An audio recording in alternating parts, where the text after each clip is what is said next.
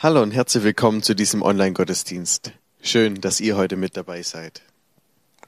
Heute hören wir eine Predigt von unserem Gemeindepastor Tobias Weiler mit dem Thema Was wirklich zählt. Ich bin gespannt, was du uns da heute mitgebracht hast. Herr Jesus, danke, dass du uns heute hier siehst und dass du auch diesen Gottesdienst siehst. Danke, dass du uns alle kennst und dass du heute bei uns bist und auch durch den Tobias, zu uns sprechen möchtest. Danke, dass du uns dein Wort geschenkt hast, in dem so viele wunderbare Sachen stehen und die uns in unserem Leben einfach weiterbringen. Und ich möchte dich einfach bitten, bitte segne du diesen Gottesdienst und hilf uns einfach aufmerksam zu sein und einfach die wichtigen Dinge mitzunehmen. Amen. Auch einen schönen guten Morgen von meiner Seite. Mein Name wurde schon erwähnt, Tobias Weiler. Ich bin Gemeindepastor der Gemeinde für Christus und wohne mit meiner Frau Beate seit 1996 im örtlichen Gemeindehaus in Albershausen, dem Gemeindehaus der Gemeinde für Christus. Dort und in der Gemeinde in Göppingen habe ich auch einen gewissen Schwerpunkt meiner Tätigkeiten. Ich war allerdings fast 20 Jahre Zimmerer und äh, bin jetzt dann bald 14 Jahre im Gemeindepastorendienst, wie meine Amtskollegen auch überregional im Einsatz. Schön, dass wir diesen Gottesdienst im Namen unseres Herrn Jesus Christus und ganz bewusst unter der Zusage seiner Gegenwart feiern dürfen. Zu Hause, da wo wir gerade sind, weil wir aufgrund der Corona-Situation uns noch nicht in unseren örtlichen Gemeindehäusern an Sonntagsgottesdiensten uneingeschränkt treffen können. Jesus ist da. Er kennt deine ganz persönliche Situation und weiß, wie es dir geht. Und wir dürfen und wir wollen es von ihm erwarten, dass er uns anspricht, dass der Heilige Geist uns sein Wort lebendig und zur geistigen Speise macht, von der wir leben dürfen. Heute Morgen lade ich uns ein, in Gedanken mit Jesus Christus an den nördlichen Rand des Sees Genezareth zu gehen. Die Uhr drehen wir dabei fast genau 2000 Jahre zurück. Jesus fing damals an, öffentlich aufzutreten und er wirkte auf die Gesellschaft wie ein Magnet. Wo Jesus war, liefen die Leute zusammen. Viele erkannten, dieser Mann hat echt etwas zu sagen. Eine große Volksmenge hatte sich versammelt. Auch Familien dabei. Ich heiße euch Kinder ganz herzlich willkommen. Schön, dass ihr mit dabei seid, diesem Online-Gottesdienst. Und im Besonderen möchte ich heute Morgen unsere Mütter willkommen heißen. Warum wohl? Ja, heute ist Muttertag. Und ich denke, wir haben unseren Müttern unendlich viel zu verdanken. Sei dankbar, wenn du eine Mutter hast. Und gerade jetzt in diesen schwierigen Zeiten, wo die Familien gar nicht so raus konnten und können, wie das sonst der Fall ist, wo das öffentliche Leben nicht so stattfinden kann, man nicht einfach losziehen und mit einer anderen Gruppe Fußball spielen oder sonst da sind wir dankbar für unsere Mütter. Ich denke, die tragen die Hauptlast oft, wenn es nervig wird zu Hause. Sie sind der ausgleichende Faktor. Vielen Dank, dass es euch gibt, dass ihr euch mit einsetzt. Mütter, Muttertag. Jawohl, es ist schön, dass wir euch wertschätzen dürfen an diesem Tag. Nun, wir sind also gedanklich am nördlichen Ufer vom See Genezareth und weil das so eine große Volksmenge zusammen ist, geht Jesus einen Hügel hinauf und setzt sich dort nieder. Seine Jünger, die er wenige Tage oder Wochen zuvor ausgewählt und in seine Nachfolge berufen hatte, die versammelt sind sich direkt um ihn, berichtet uns der Evangelist Matthäus in Kapitel 5 seiner Aufzeichnungen. Die Bergpredigt oder auch Bergrede deshalb genannt, war zunächst also an die Jünger von Jesus gerichtet. Jesus bezieht sich in dem, was er ab Kapitel 5 lehrt und sagt, immer wieder auf die Geschichte Israels und das, was als Maßstab Gottes für die Beziehung zu ihm, von uns Menschen, die Beziehung zu ihm und auch die Beziehung zwischen den Menschen betrifft und von grundlegender Bedeutung ist. Auf eine Weise könnte man sagen, Jesus überträgt die zehn Gebote aus dem Alten Testament ins praktische Alltagsleben hinein. Dabei geht es ja nicht, wie oft missverstanden oder gedeutet wird, um Geh- und Verbote, die einem das Leben vermiesen wollen, sondern eigentlich vielmehr um die guten Gedanken Gottes über uns Menschen um die Frage nämlich, wie kann das Leben gelingen? Die zehn Gebote sind wie die Beschreibung des Betriebsablaufes einer gut funktionierenden Maschine. Die Beschreibung eines funktionierenden Betriebsablaufes. Ich nenne sie ganz bewusst nicht Betriebsanleitung, sondern die Beschreibung eines funktionierenden Betriebsablaufes. Denn wer einmal konsequent versucht hat, die guten Maßstäbe Gottes in seinem Leben umzusetzen, der hat festgestellt, man kommt ganz schnell an seine Grenzen und man merkt, dass es gar nicht so einfach ist, wie er es vielleicht zunächst angenommen hat, im Sinne von, ich könnte schon, wenn ich wollte, ähm, aber ich will halt nur noch nicht. Nein, wer es wirklich versucht, der merkt, dass da irgendetwas nicht stimmt. Die Gebote sind zwar gut, ganz klar, aber mit uns stimmt etwas nicht. Das ist mitunter auch Sinn und Zweck der zehn Gebote und auch der Bergpredigt. Erklärt uns nämlich die Bibel, wenn wir etwas genauer hinschauen und Zusammenhänge erkennen. Es geht in der Bergpredigt von Jesus um solche Fragen wie, wie kommen wir miteinander zurecht? Wie wäre Frieden möglich? Im Kleinen und auch im Großen gedacht. Es geht um die Frage, wie kommen wir mit uns selbst zurecht? Also Selbstwert und Identität, diese Begriffe würden wir heute vielleicht da verwenden. Es geht auch um die Frage, wie ist Gott von seinem Wesen her? Wie ist Gott von seinem Wesen her? Also kann sich da jeder zurechtschneidern und zusammenbasteln, wie es ihm gerade so passt und in den Sinn kommt, oder gibt es dazu verlässliche Informationen? Es geht um die Frage, wie können wir mit diesem Gott in einer heilvollen, guten Beziehung leben, einer vertrauensvollen Beziehung. Also richtiges Leben, darum geht es. Auch in dem Zusammenhang, wie können wir diesen Gott kennenlernen? Und dann kann das Leben ja erst funktionieren im Sinne des Erfinders. Ein Leben, das dabei ganz selbstverständlich Gott ehrt, weil es nämlich sein Wesen, seinen Charakter, seine Herrlichkeit, wie die Bibel es bezeichnet, reflektiert wie ein Spiegel das Sonnenlicht. Also um all solche Fragen und weitere mehr geht es ja auch bei den zehn Geboten und eben auch hier in der Bergpredigt von Jesus. Nicht nur die Jünger von Jesus hörten ihm also zu, sondern wie schon erwähnt, und das war damals durchaus üblich, noch viele weitere. Wir lesen von einer großen Volksmenge.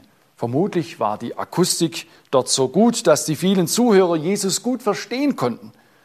Und viele waren zutiefst ergriffen von seinen Worten. So können wir es dann unter anderem auch Ende der Bergpredigt, Ende Kapitel 7 lesen. Was Jesus sagte, das hatte Gewicht. Das hat teilweise eingeschlagen wie eine Bombe in eine zum großen Teil religiös verstaubte Kultur und Tradition. Und als Predigtext für heute habe ich nun einen Abschnitt dieser besonderen Rede von Jesus ausgewählt, in der er die Existenz- und Zukunftsfragen von uns Menschen aufgreift. Fundamentale Existenzfragen, die ja aktuell auch viele beschäftigen. Die Worte von Jesus haben bis heute nichts an Bedeutung und Gewicht verloren. Als ich den Abschnitt kürzlich für mich gelesen habe, hat mich das ganz neu gepackt und ich dachte, Mensch, darüber muss ich predigen. Das ist doch heute noch genauso relevant wie vor 2000 Jahren. Echt der Hammer. Also, ich lade uns ein, unsere Bibel aufzuschlagen im Matthäusevangelium, Kapitel 6. Da wollen wir die Verse 19 bis 34 miteinander lesen. Matthäus Evangelium, Kapitel 6, Verse 19 bis 34. Und ich will mich dann vor allem auf den Schluss des Abschnitts konzentrieren. Jesus sagt, Vers 19, Ihr sollt euch nicht Schätze sammeln auf Erden, wo sie die Motten und der Rost fressen und wo die Diebe einbrechen und stehlen Sammelt euch aber Schätze im Himmel, wo sie weder Motte noch Rost und ich sage noch dazu vielleicht Corona-Krise fressen und wo die Diebe nicht einbrechen und stehlen. Denn wo dein Schatz ist, da ist auch dein Herz. Das Auge ist das Licht des Leibes. Dein Auge lauter ist, so wird dein ganzer Leib Licht sein. Wenn aber dein Auge böse ist, so wird dein ganzer Leib finster sein. Wenn nun das Licht, das in dir ist, Finsternis ist, wie groß wird dann die Finsternis sein? Niemand kann zwei Herren dienen. Entweder er wird den einen hassen und den anderen lieben, oder er wird an dem einen hängen und den anderen verachten. Ihr könnt nicht Gott dienen und dem Mammon. Darum sage ich euch, sorgt nicht um euer Leben, was ihr essen und trinken werdet, auch nicht um euren Leib, was ihr anziehen werdet. Ist nicht das Leben mehr als die Nahrung und der Leib mehr als die Kleidung? Seht die Vögel unter dem Himmel an. Sie sehen nicht, sie ernten nicht, Sie sammeln nicht mal in Scheunen und euer himmlischer Vater ernährt sie doch. Seid ihr denn nicht viel mehr als sie? Wer ist unter euch, der seines Lebens Länge eine Spanne zusetzen könnte, wie sehr er sich auch darum sorgt? Und warum sorgt ihr euch um die Kleidung? Schaut die Lilien auf dem Feld an, wie sie wachsen. Sie arbeiten nicht, auch nähen sie sich nicht ihr eigenes Kleid. Ich sage euch, dass auch Salomo in aller seiner Herrlichkeit nicht gekleidet gewesen ist wie eine von ihnen. Wenn nun Gott das Gras auf dem Feld so kleidet, das doch heute steht und morgen in den Ofen geworfen wird, sollte er das nicht viel mehr für euch tun, ihr Kleingläubigen? Ich stelle mir vor, wie die Zuhörer damals mit offenem Mund zuhörten und spürten, dass hier einer etwas sagt, was sie schon lange hätten hören wollen. Und jetzt wird es praktisch und ich denke, wir fühlen uns alle angesprochen, wenn Jesus auffordert, darum sollt ihr nicht sorgen und sagen, was werden wir essen? Was werden wir trinken? Womit werden wir uns kleiden? Nach dem allen trachten die Heiden. Das sind also in biblischer Sprache Menschen, die keinen blassen Dunst von Gott, vom Gott der Bibel haben, die keine wirkliche Beziehung zu ihm kennen. Und Jesus ergänzt dann noch, denn euer himmlischer Vater weiß, dass ihr all dessen bedürft. Aber hören wir die Schlussworte und darauf will ich mich dann im Besonderen konzentrieren. Denn jetzt kommt er auf das zu sprechen, was wirklich zählt. was von grundlegender Bedeutung ist. Und wenn ich grundlegend sage, dann meine ich es auch so, denn das, was Jesus jetzt sagt, ist wie ein festes, verlässliches Fundament zu verstehen, auf dem das Lebenshaus gebaut werden kann. Er sagt, trachtet zuerst nach dem Reich Gottes und nach seiner Gerechtigkeit, so wird euch das alles zufallen. Darum sorgt nicht für morgen, denn der morgige Tag wird für das Seine sorgen. Es ist genug, dass jeder Tag seine eigene Plage hat. Was für eine gewaltige Aussage musste ich denken. Was für eine große Verheißung. Das, was ihr bedürft, wird euch zufallen, wenn ihr, und das ist's, was wirklich zählt, wenn ihr die Prioritäten in eurem Leben richtig setzt. Wenn nämlich das Reich Gottes und die Gerechtigkeit Gottes an erster Stelle stehen, sagt Jesus. Dass ihr euch danach ausstreckt, darum geht's. Das ist, was wirklich zählt, worauf es wirklich und entscheidend ankommt. Was da Jesus damit meint, ist hochinteressant. Bevor ich dazu noch ein paar Takte sage, singen wir gemeinsam einen passenden Kanon aus unserem Gemeindeliederbuch. Trachtet zuerst nach Gottes Reich und seiner Gerechtigkeit. Es ist die Nummer 292. Vielleicht mögt ihr den Kanon ja in euren Familien und Häusern tatsächlich in zwei Gruppen singen. Versucht es doch mal und macht mit, was wirklich zählt. Worauf es fundamental ankommt, was die erste Priorität in unserem Leben sein soll, erklärt uns Jesus. Trachtet zuerst, vor allem anderen meint das, nach Gottes Reich und seiner Gerechtigkeit. Ich weiß, viele Menschen in jüngeren oder in mittleren Jahren wie ich denken, also erst einmal ein guter Schulabschluss, studieren oder einen Beruf erlernen, bei dem man viel Geld verdient, dann Auto, Partner, Familie, Karriere, dann noch mehr Geld verdienen und wenn wir vielleicht noch ein Häusle bauen, nicht wahr? Und dann vielleicht, ja, dann habe ich auch noch mal Zeit, über Gott nachzudenken, irgendwann mal. Oder andere sagen, Erst einmal muss ich dieses Problem vom Hals haben, meine Sorgen loswerden. Dann kann ich mich auch noch um Gott kümmern. Aber Jesus, Jesus stellt dieses Denken radikal auf den Kopf. Trachtet zuerst nach Gottes Reich.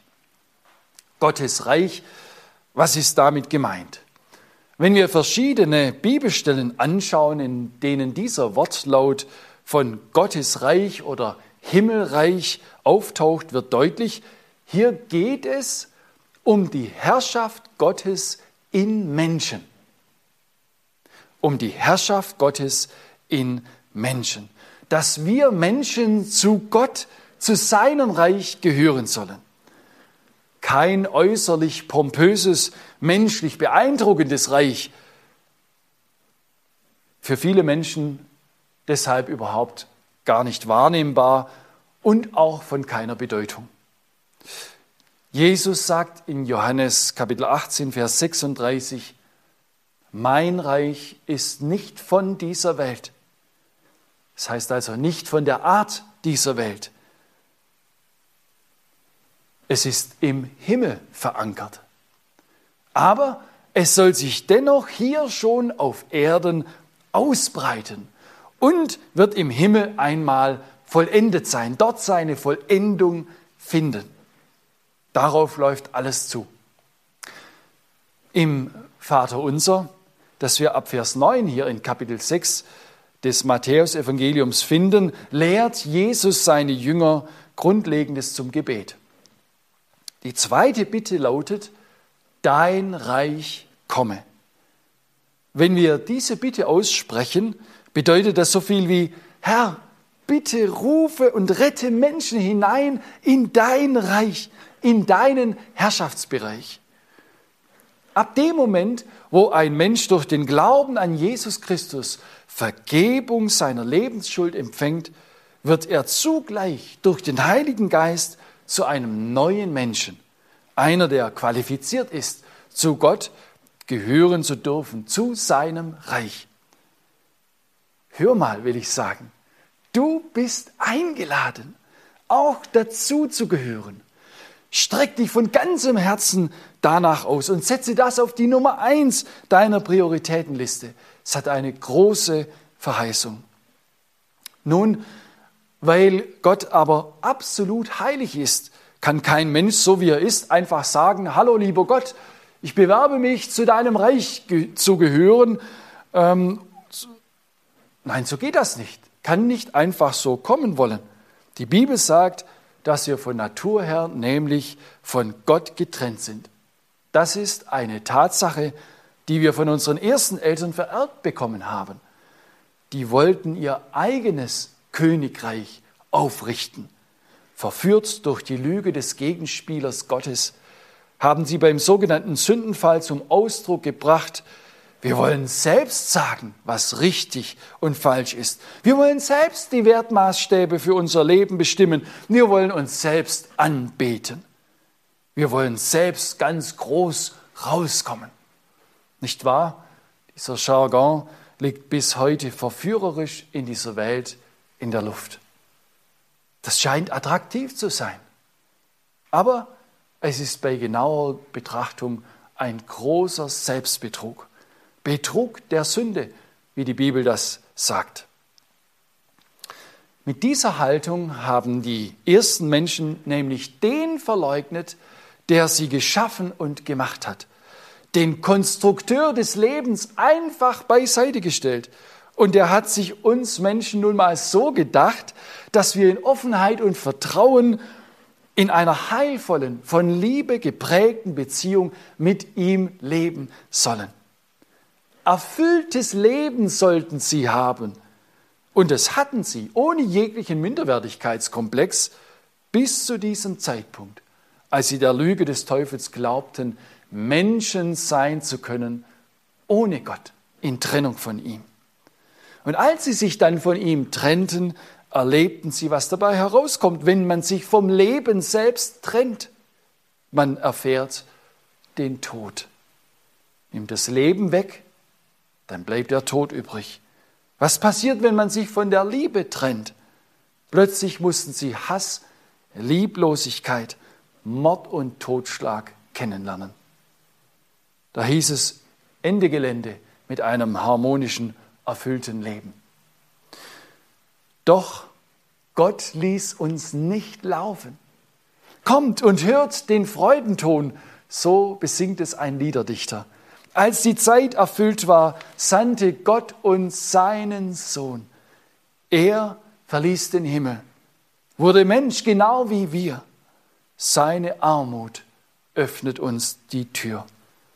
Von der Krippe bis zum Tod am Kreuz auf Golgatha. Wir kommen ja von Karfreitag und Ostern her. Von der Krippe bis zum Tod am Kreuz auf Golgatha trug Gott unsere Sünde Unsere Rettung ist nun da. Er schenkt uns das Leben. Er gibt uns Geborgenheit. Seine Gnade trägt uns durch die Zeit. Sehr schön hat das Peter Strauch in diesem Lied auf den Punkt gebracht. Jesus starb am Ende seiner menschlichen und irdischen Erdenzeit am Kreuz durch die Hand der Römer. Was zunächst völlig unverständlich war, weil Jesus ja überhaupt nichts verbrochen hatte. Aber das erklärt der Auferstandene drei Tage nach seiner Kreuzigung und Grablegung seinen Jüngern. Er erklärt ihnen, es musste so kommen. Es musste so geschehen. Die Propheten des Alten Testaments haben es immer und immer wieder angekündigt. Und so wurde es möglich, dass Menschen durch den Glauben an Jesus wieder zurück in ihre Bestimmung kommen können. Bis heute ist das so. in die Gottesgemeinschaft, in das Reich Gottes hinein. Jesus sagt es selbst im Johannesevangelium Kapitel 14, Vers 6, Niemand kommt zum Vater außer durch mich. Ich bin der einzige Weg zum Vater. Die Jünger von Jesus, ihnen begann es bei den Begegnungen mit dem auferstandenen Herrn dann langsam, aber sicher zu dämmern, dass das Kreuzesgeschehen die Tür für uns Menschen zurück ins Vaterhaus Gottes geöffnet hat. Durch Jesus kommen wir ins Reich Gottes hinein und sonst nicht. Nun, zeitgeschichtlich standen diese Ereignisse, als Jesus die Bergpredigt hielt, ja erst noch bevor. Aber die Themen Schuld, Reue, Lebenswende, Vergebung, Rettung hinein in das Reich Gottes sprach Jesus immer wieder an. Ganz am Anfang der Bergpredigt, im Rahmen der sogenannten Seligpreisungen, sagt Jesus in Matthäus 5, Vers 3, Selig sind, die da geistlich arm sind, denn ihrer ist das Himmelreich. Er will damit sagen, die Menschen sind absolut zu beglückwünschen und haben allen Grund zur Freude, die ihre Armut vor Gott erkennen, ihre Angewiesenheit, ihre absolute Bedürftigkeit, denn ihrer ist das Himmelreich, sagt Jesus. Es ist also so, wenn heute jemand zuhört und sinngemäß sich eingesteht, tja, Gottes Gebot und Maßstab und was Jesus hier in der, in der Bergpredigt so sagt und sonst noch, das wäre für ein Menschenleben wirklich gut, wenn man so leben würde. Aber ich erkenne, dass ich so nicht bin. Na, ich habe es vielleicht schon versucht, aber mir ging bald mal die Puste aus. Und ich frage mich, ob es überhaupt jemand gibt, der so leben kann, ob dazu überhaupt jemand in der Lage ist. Und wenn jemand deshalb erkennt und bekennt, Mensch, ich bin ja vor Gott schuldig, ich passe nicht zu ihm, ich kann mit all meinen Bemühungen nicht zu ihm hindurchdringen, ich finde bei allen Anstrengungen nicht zu der Gewissheit, dass mein Leben in Gottes Augen okay ist, ich komme mir ganz arm vor, habe doch nicht wirklich etwas vor dem unendlich heiligen Gott, meinem Schöpfer, vorzuweisen. Ich brauche Vergebung meiner Schuld. Den nennt Jesus einen richtigen Glückspilz, obwohl sich so jemand zunächst einmal überhaupt nicht glücklich fühlen mag. Verstehe ich ja. Der aber ist glücklich zu nennen, sagt Jesus. Selig sind, das heißt so viel wie glücklich schätzen dürfen sich die, die da geistlich arm sind. Denn diese Erkenntnis ist sozusagen die Schlüsselerkenntnis hinein ins Himmelreich. Ich brauche Vergebung und in Jesus erschließt sie sich mir. Wenn das so bei dir ist, dann will ich dich ermutigen. Hör auf mit deinem Bemühen und bring Jesus dein Leben, deine Schuld, deinen ganzen Zustand. Komm einfach.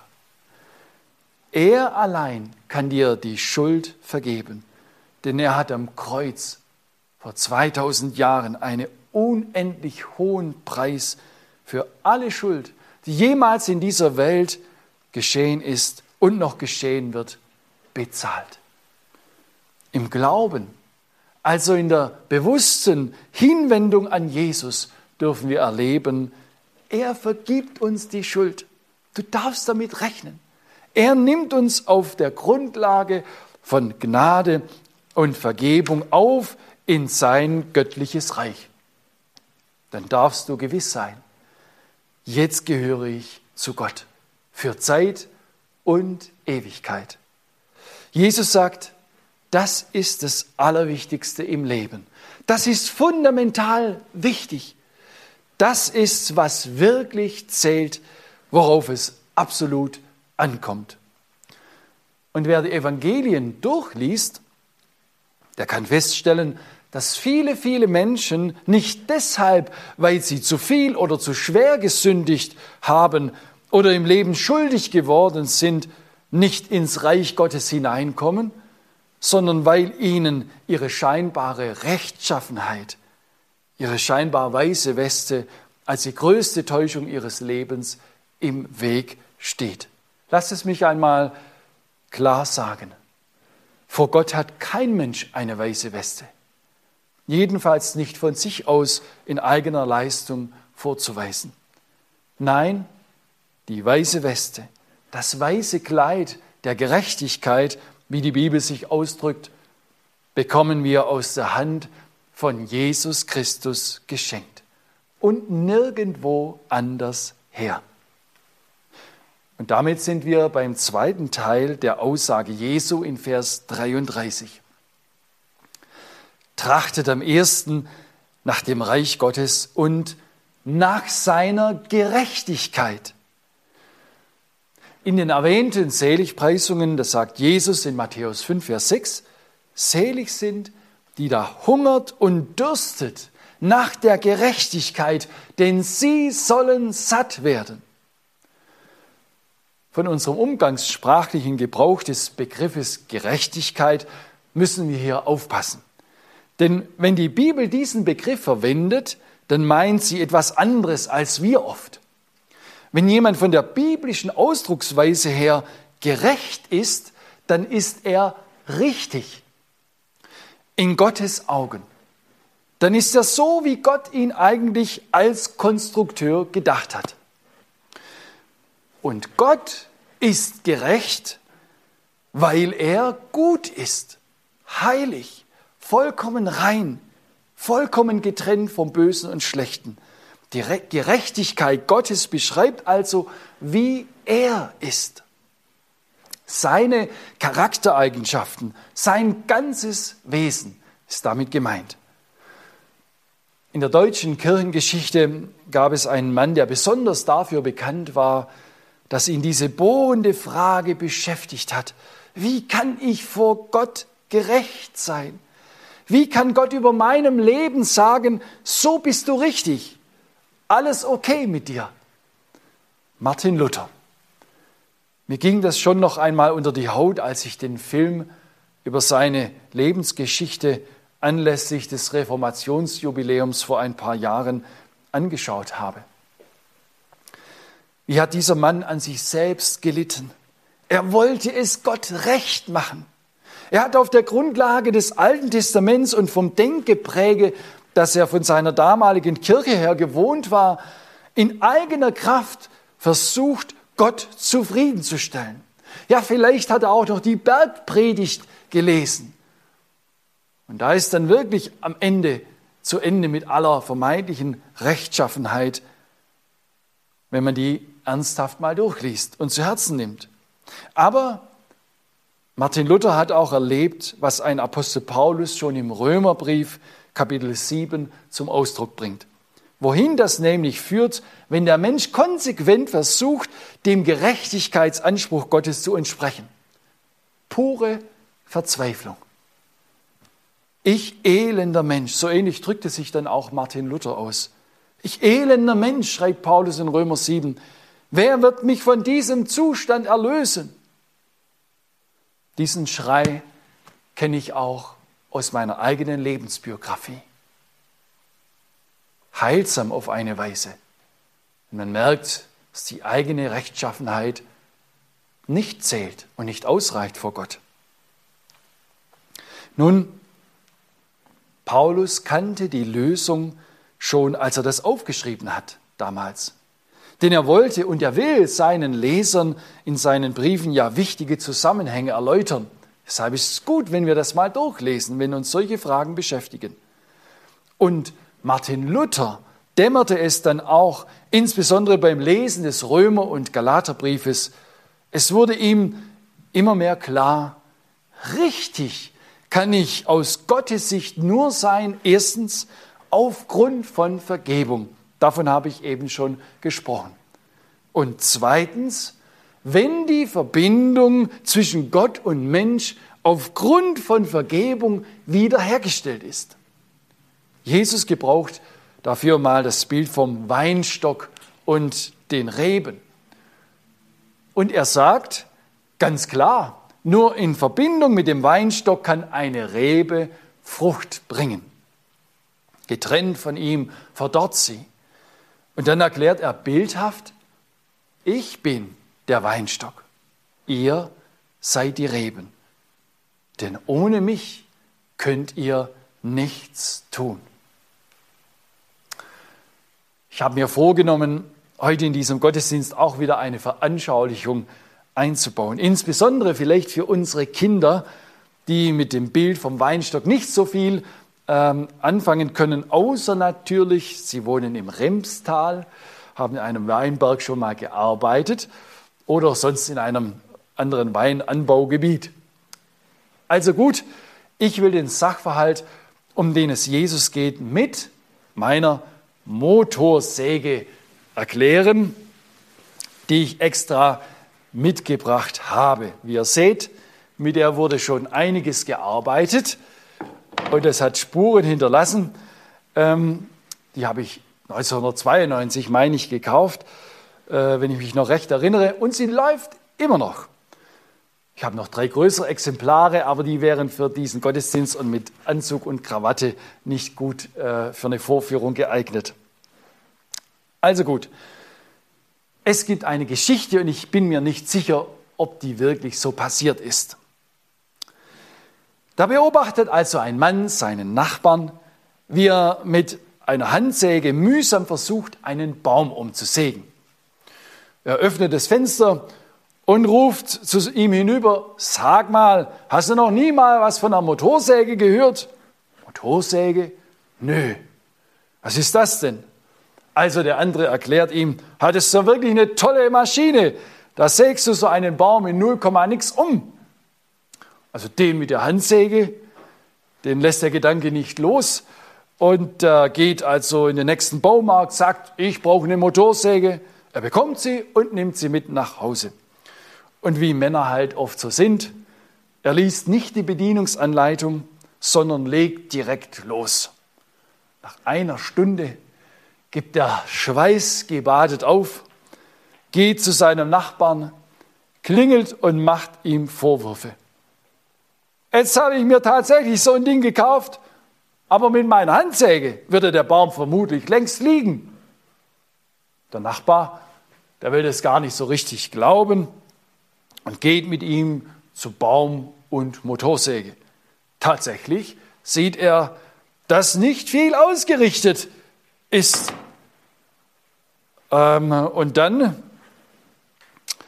nimmt er die Säge am Starterseil und zieht ein paar Mal. Der Motor bring, springt knatternd an. Sein Nachbar ruft verwundert, Huch, was ist denn das für ein Geräusch? So kann es gehen. Nun, ich denke, dass kaum jemand sich so anstellen wird, denn der Name Motorsäge, der sagt doch schon, dass das Ding nicht mit Menschenkraft betrieben werden soll. An der Stelle schon ein erster Vergleich zu einem geistlichen Sachverhalt. Also wenn jemand Christ ist, sich als Christ bezeichnet, dann weist das doch vom Begriff her eigentlich schon darauf hin, was den Kern und das Wesen eines Christenlebens beschreibt, nämlich Jesus Christus. Und wenn jemand behauptet, er sei Christ und anerkennt Jesus Christus nicht als seinen Retter und Herrn, der betreibt eigentlich Etikettenschwindel. Und wer sagt, er sei auch irgendwie christlich und bemüht, ein christliches Leben zu führen, der gleicht dem Mann, der die Motorsäge völlig missverstanden hat und sich dabei vergeblich abmüht. Aber es kann noch weitere Ursachen dafür geben, weshalb es mit der Motorsäge nicht so richtig funktioniert. Zum Beispiel, wenn der Motor nicht anspringen will. Also bei vielen Bedienungsanleitungen, da habe ich beim Durchblättern mittlerweile festgestellt, da gibt es eine Seite, wo alle möglichen Ursachen für das Nichtfunktionieren eines Gerätes aufgelistet sind. Manchmal muss man da fast ein bisschen schmunzeln, wenn man das so liest. Also wir wollen mal sehen, ob diese Säge hier läuft. Startposition ein, Joke und also irgendwie will sie heute nicht so richtig, weil was ist denn da los? Ähm, irgendwas stimmt wohl nicht an dieser Maschine. Schade, dass jetzt keine Kinder da sind, die ich fragen könnte. Aber ich kann mir vorstellen, einige, vielleicht vor allem der Jungs, die würden mir zurufen, was der Säge fehlen könnte. Ja, was denn? Ah, klar, natürlich, Kraftstoff fehlt der Maschine. Die Säge braucht natürlich ein Energy Drink sozusagen. Hier ist der Tank, hier, und da schauen wir jetzt mal rein, ob da was drin ist. Vielleicht ist das ja die Ursache. Oh, gähnende Leere. Nichts los. Also tatsächlich die Maschine, die braucht Kraftstoff. Und äh, jetzt habe ich doch tatsächlich was gefunden hier. Also Kraftstoff eins, zwei. Und dann haben wir noch so eine, ach, die ist aber nicht sauber, diese Flasche hier. Eine dritte Möglichkeit. Und ähm, ich wollte mal fragen, Wer von euch Kindern mag Energy Drinks? Ha? Oh weh, ich fürchte, jetzt schreien viele Hurra, ich. Also können wir doch so einen Energy Drink mal hier in die Motorsäge reinleeren. Wie wär's? Nicht? Ja, wieso denn nicht? Ach ja, klar, ich äh, habe ich auch schon gehört, viel Zucker, ungesund. Ähm, ich habe äh, das schon gehört und gelesen in den Medien, wäre gar nicht so empfehlenswert. Aber hier, hier haben wir ja noch was anderes, Wasser. Gutes, sauberes, gesundes Wasser. Und äh, ich habe schon ein Werbeplakat mal gesehen, da stand drauf, Wasser ist Leben. Boah, können wir doch Wasser reinleeren, oder? Vielleicht läuft sie dann. Also ich laufe ganz gut mit Wasser. Wie? Doch nicht. Ah, Benzin ruft ihr. Ach so. Oh, ja, gut, okay. Das könnte ja vielleicht hier drin sein, aber die Flasche, die sieht nicht besonders attraktiv aus. Ob das der Säge wohl schmeckt? Okay, ich will es ja mal probieren, weil ihr das so sagt. Ah. Leeren wir mal ein bisschen von dem Zeug da rein.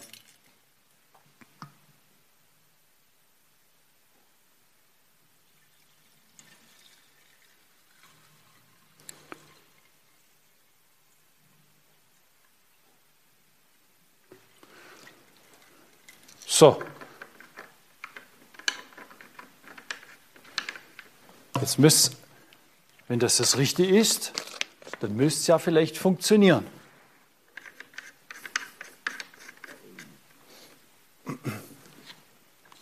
Also wir machen den Test. Da war es ja total leer. Ich schätze mal, das braucht ein bisschen. Wenn das das Richtige ist. Oh. Läuft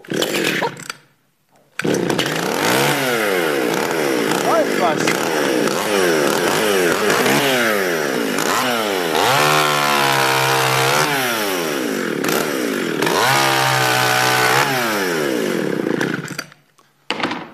Ja, wunderbar, die Säge funktioniert. Jetzt werden möglicherweise alle diskutieren und sagen, oh, guck mal, mitten im Gottesdienst eine Motorsäge und so weiter. Aber ich möchte uns zurückbringen zu dem Gedanken, den ich damit erklären möchte. Ich möchte den Vergleich ziehen.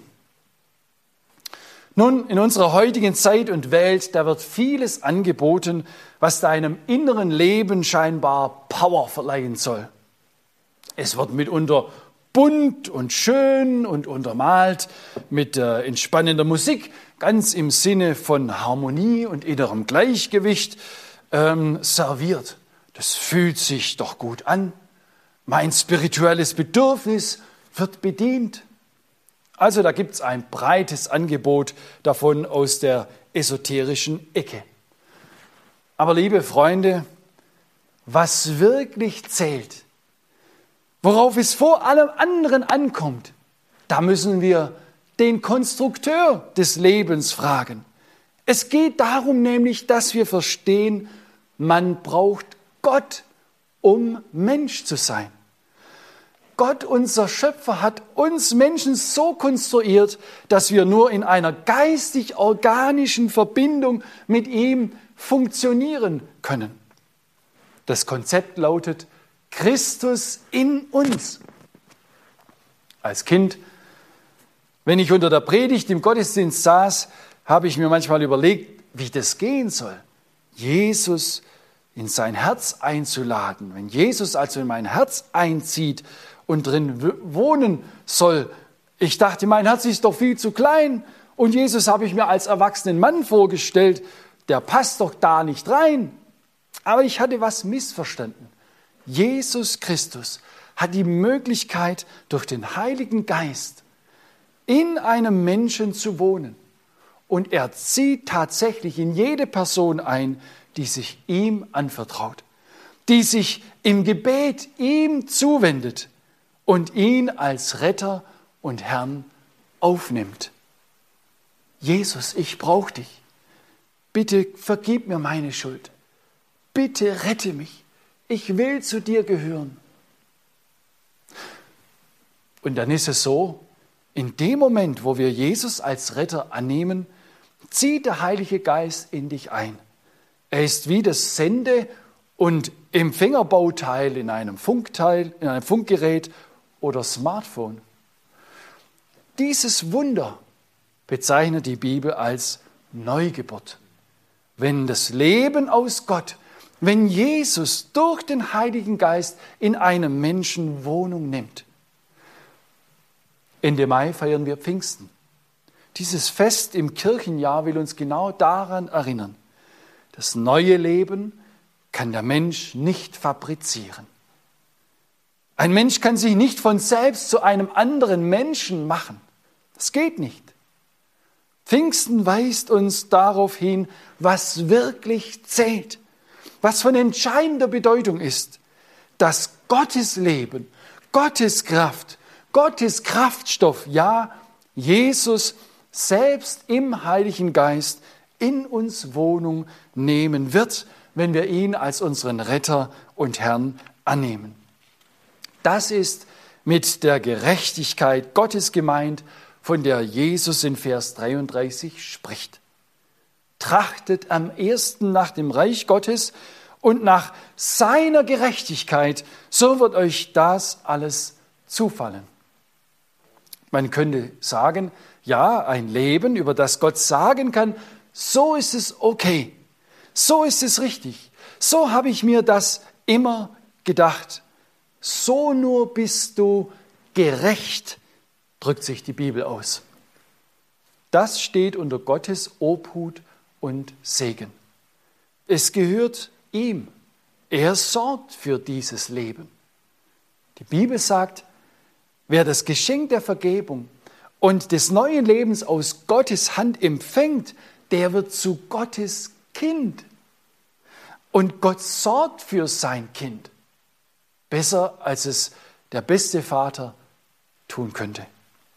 In den Briefen der Apostel gibt es ein großes Staunen darüber, dass man mit dem allmächtigen Gott, dem Schöpfer Himmels und der Erde, dem Herrn aller Herren und König aller Könige, dass man mit dem so vertraut umgehen kann, so einen vertrauten Umgang durch Jesus haben darf. Nicht, weil wir von uns aus irgendwelche Qualitäten vorzuweisen hätten, sondern weil wir das, was wirklich zählt, die Gerechtigkeit Gottes, die Gerechtigkeit Jesu Christi als Geschenk in Empfang genommen haben. Gottes Kind sein, kindlich vertrauen dürfen dem, der der rechte Vater ist über alles, was Kinder heißt, im Himmel und auf Erden. So drückt sich der Apostel Paulus im Epheserbrief einmal aus. Darauf kommt es an. Und dann werden wir plötzlich mehr und mehr verstehen, warum das so ist, wie Jesus es sagt. Ihr sollt nicht sagen, was werden wir essen? Was werden wir trinken? Womit werden wir uns kleiden? Das ist die tägliche Sorge nur von Menschen, die Gott nicht kennen. Aber als Kind Gottes darf sich die tiefe Gewissheit in unser Herz senken, mein Vater weiß, dass ich all dessen bedarf, dass ich all das brauche. Ich darf ihn bitten und wissen, er gibt mir. Und das ist vielleicht jetzt abschließend noch ganz wichtig, um nicht missverstanden zu werden. Christsein bedeutet dann nicht, auf Wolke 7 über die Alltagsrealität zu schweben, völlig erhaben. Oder gar mit irdischem Reichtum überhäuft zu werden, dass man gar nicht mehr wüsste, wohin mit dem ganzen Geld. Nein, das nicht. Aber zu wissen, ich habe genug. Ich habe alles, was ich brauche. Ich bin glücklich. Ich muss mich nicht sorgen. Und mein größtes Bedürfnis ist gestillt. Ich bin innerlich angekommen. Die Sehnsucht meines inneren Menschen ist durch die Gemeinschaft mit Jesus gestillt. Bin so vielen Menschen begegnet, die das bezeugen können. Habe Lebensgeschichten gelesen, die genau dasselbe sagen. Das, was man mit Reichtum, mit Event und Erlebnis nicht befriedigen kann. Jesus stillt unseren Lebensdurst. Die grundlegende Sehnsucht meines Lebens, die kann man nicht mit Geld oder dieser Welt Freuden stillen. Ich bin innerlich angekommen bei Jesus, zu Hause, geborgen, auch in den Stürmen dieser Weltzeit, die kommen können und noch kommen werden. Was wirklich zählt, ist, dass du deine Heimat im Reich Gottes und in der Gemeinschaft mit ihm gefunden hast. Und dass du dein Richtigsein ausschließlich von Jesus Christus her verstehst. Die Jünger damals, die Jesus zugehört haben und viele andere, die haben nicht viel verstanden von dem, was er gelehrt hat. Aber ich will dich fragen, was zählt für dich wirklich? Zu Beginn der Corona-Pandemie habe ich immer wieder darüber gestaunt und mich gewundert, dass viele Menschen offensichtlich beim Horten von Klopapier und Konservendosen ihre Sicherheit gesucht haben. Im Rückblick erscheint das manchen sicherlich lächerlich. Heute ist der Tag deiner Rettung wenn du nicht nur erkennst, was wirklich zählt, sondern du dich dem anvertraust, auf den du wirklich zählen kannst, Jesus Christus. Als Kind Gottes wirst du es erleben, wie dein himmlischer Vater dich versorgt. Ich könnte da manches aus meinem eigenen Leben erzählen. Ich hätte auch noch manches zu meiner Motorsäge hier zu sagen. Denn es gibt noch einige Möglichkeiten, warum so ein Ding nicht oder nicht so richtig läuft. Und mir sind jeweils dazu Vergleichsmöglichkeiten eingefallen zu einem Christenleben, in dem es hemmende Probleme gibt. Vielleicht gibt es da mal wieder eine Motorsägenpredigt. Die Zeit lief mir heute davon. Aber es genügt vorerst, wenn du dir es dir immer wieder sagen lässt, was wirklich zählt, ist, dass Jesus in deinem Leben die Nummer eins ist und dass seine Kraft sich in dir und durch dich entfaltet. Darauf richte immer wieder dein Augenmerk und stell alles andere hinten an. So wirst du Gottes Segen und Versorgung erleben. Auch bei Ausbildung, Beruf und Zukunftsplanung, was seine Berechtigung hat, in der Tat. Und außerdem bekommst du das ewige Leben in der Gemeinschaft mit Jesus. Keines, das dir wie Sand zwischen den Fingern zerrinnt. Dieses irdische Leben ist sehr, sehr begrenzt. Jesus aber bleibt. Amen. Ich will noch beten und anschließend dürfen wir noch ein Lied von Manuel und Adina Kolb hören. Lieber Herr Jesus Christus, wir wollen dir von Herzen Danke sagen, dass du dich unser annimmst, wenn wir uns zu dir wenden. Du stößt niemand weg. Du hast es gesagt, dass du selbst das Leben in Person bist und der Weg zum Vater. Und dass wir durch dich wieder in das Reich Gottes hinein geboren werden dürfen. Das ist so ein großes Angebot und Geschenk. Danke, Herr, dass ich das auch selbst erleben durfte. Danke, dass du kannst, was wir nicht können. Danke, dass Christsein nicht abmühen bedeutet, nicht noch mehr leisten und es dir recht machen wollen und am Ende total gefrustet sein, sondern danke, dass Christsein bedeutet, dich in uns zu haben, uns dir zu öffnen, dich wirken zu lassen, dich aufzunehmen wie die Strahlen der Sonne wie es eine Blume macht und dabei aufblüht. Ich danke dir, dass es eigentlich so einfach ist und dass wir zu Gottes Kindern werden dürfen und sein dürfen, wenn wir dich angenommen haben. Jetzt bitte ich dich, ermutige besonders solche, die sich jetzt fragen, ob sie dieses Angebot von dir annehmen möchten. Gib du Mut auch zum helfenden Gespräch und dazu, sich dir zuzuwenden. Ich danke dir, du bist da, du kennst uns ganz persönlich, liebst uns und willst uns begegnen. Amen. Wir sind nun am Ende dieses Gottesdienstes angelangt und ich lade herzlich zum helfenden Gespräch ein. Die Kontaktdaten werden hier gleich eingeblendet und wenn jemand ein Gespräch oder Gebet wünscht, darf er gerne telefonisch oder per E-Mail diese Möglichkeit nutzen. Lass dich einladen hinein in Gottes Reich. Komm zu Jesus, vertrau dich ihm an. Wir helfen dir gerne, wenn du willst. Ich verabschiede mich, möchte allen, die mitgebetet haben, Danke sagen. Alle, die mitgewirkt haben in diesem Online-Gottesdienst.